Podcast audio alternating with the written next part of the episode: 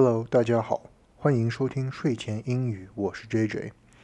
这周我们学习主谓一致的最后一部分，学完之后，下期我们会总结一下所有学过的 subject-verb agreement 的内容，并且在下一期做一个最后复习。如果有什么问题的话，可以在微信群里发问。练习册上和上周语法册的答案也发到微信群里了。如果你们想参加的话，完全免费，只要加我们的微信好友就可以了。账号 ID 是 Jack Jack 二零一六零八零五，J A C K J A C K 二零一六零八零五。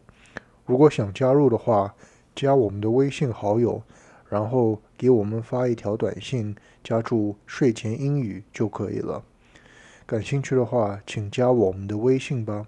好的，那么话不多说，我们来看看今天的故事吧。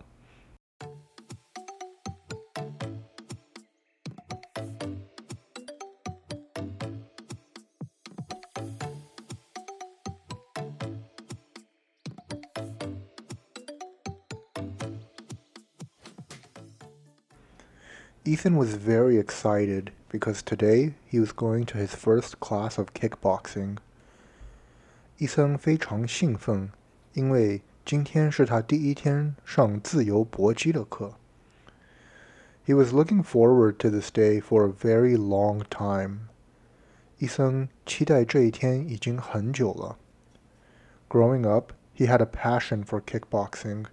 Not only was it a sport, but it was also an art. 他从小就热爱搏击，因为搏击不仅仅是一项运动，更是一门艺术。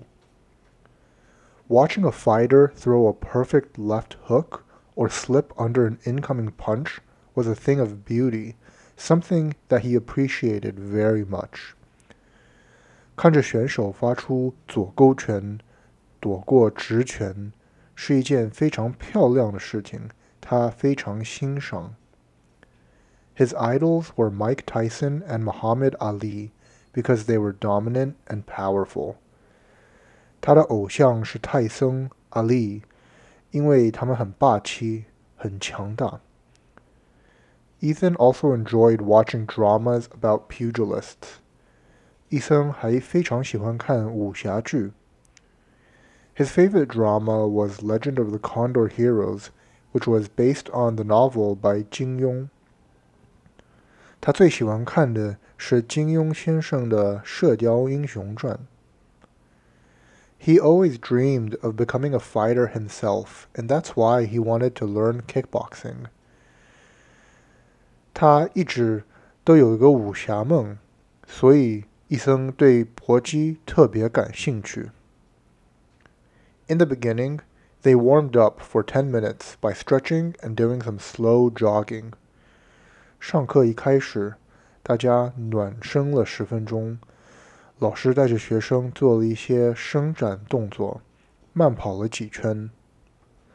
Afterwards, the instructor taught the students how to throw a proper straight punch, hook punch, and roundhouse kick. 之后，教师教大家怎样发出直拳、摆拳、勾拳，还有鞭腿。They drilled for about half an hour, and very quickly Ethan was sweating so much his entire shirt got soaking wet.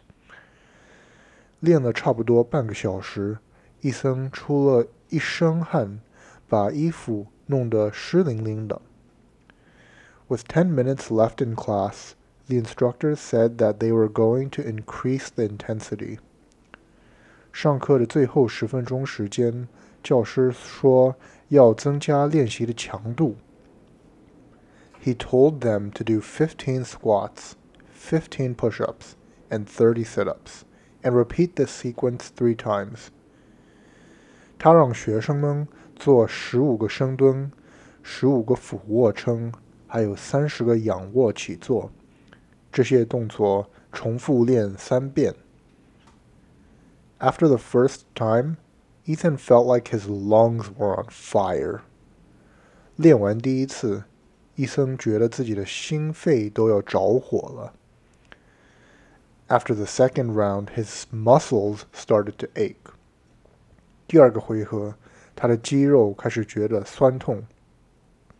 By the end of the last round, he thought that he was going to pass out. 到了最后， 伊森感觉自己简直要晕过去了。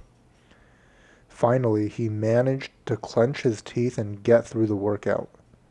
最后，他终于咬牙切齿地锻炼完了。After class, the instructor asked how everybody was doing. 下课之后，教师问了问大家感觉怎么样。All of the kids were so out of breath, barely anyone had the energy to reply. 所有的学生都累得不行了，几乎没有人有多余的力气来回答教师的问题。I'm very proud of you guys today, the teacher said. Keep up the good work. 我非常满意大家今天的表现，老师表扬道：“继续努力吧。” Martial arts is a great sport because it helps you develop discipline. 武术 之所以是一项很好的运动，是因为它可以使人锻炼自己的毅力。Everyone wants to be the best fighter, but not everyone wants to put in the hard work every day. 每个人都想做大侠，可是不是每个人都愿意或者可以每天付出劳动和辛苦的。If you guys take one lesson away from today's class, I hope it's that hard work is the most important ingredient for success.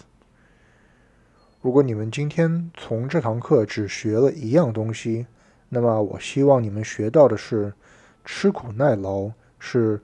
成功非常重要的因素。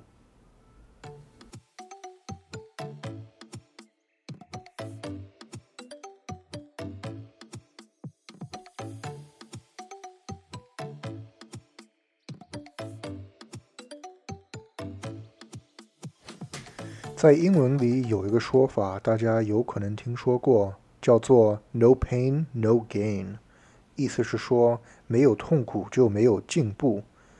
中国有一句老话：“台上十分钟，台下十年功。”意思是差不多的。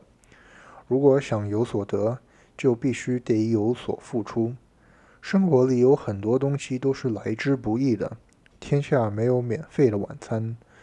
如果想取得好成绩，就必须寒窗苦读；如果想变得富有，就得拼命工作。如果想做一个好运动员，就得天天苦练。学英语也是如此，想学的一口流利的英语，就得有铁杵磨成针的那种心态，一天一天，一个字一个字的练习。没有什么捷径可以走的，只能吃苦耐劳，奋发图强。其中心得，希望大家可以领悟，并在自己生活里的运用。好的，那么我们来看看今天的重点语句吧。我们今天要学的第一个单词是 jogging，慢跑。jogging。Jogging for twenty minutes every morning is a very healthy habit. 每天早上慢跑二十分钟是一个非常健康的习惯。Jogging for 20 minutes every morning is a very healthy habit. 每天早晨慢跑二十分钟是一个非常健康的习惯。我们今天要学的第二个单词是 discipline，毅力，discipline。 Even though my brother likes fried chicken, he knows it is not healthy and only eats it once a month. He has a lot of discipline. 虽然我的弟弟喜欢吃炸鸡，可是他知道不健康，所以一个月只吃一次。他非常有毅力。Even though my brother likes fried chicken, he knows it is not healthy and only eats it once a month. He has a lot of discipline. 虽然我的弟弟喜欢吃炸鸡，可是他知道不健康，所以一个月只吃一次。他非常有毅力。好的，那这集我们就讲到这里了，希望大家喜欢。如果想听更多的话，那么我们下期再见吧，拜拜。